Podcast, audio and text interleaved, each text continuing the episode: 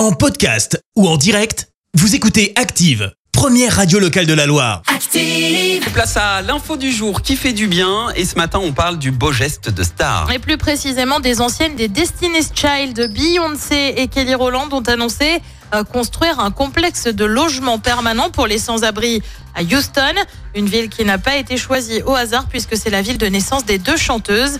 L'investissement est de près de 8 millions et demi d'euros pour un complexe qui comptera euh, 31 unités de logement permanent. Euh, Parmi les services proposés sur place, une assistance en matière de santé mentale, mais aussi une aide au transport. C'est pas vraiment que la c'est pas vraiment la première fois hein, que Beyoncé se mobilise. Elle avait déjà fait un don de 2 millions d'euros en avril pour venir en aide à des étudiants notamment. Eh bien on salue le geste. Ouais, Bravo. faut déjà le faire. Il faut le faire. C'est pas parce qu'on a de l'argent qu'ils le font forcément. Et elle, euh, oui, elle est là, elle est présente. Merci, vous avez écouté Active Radio, la première radio locale de la Loire. Active.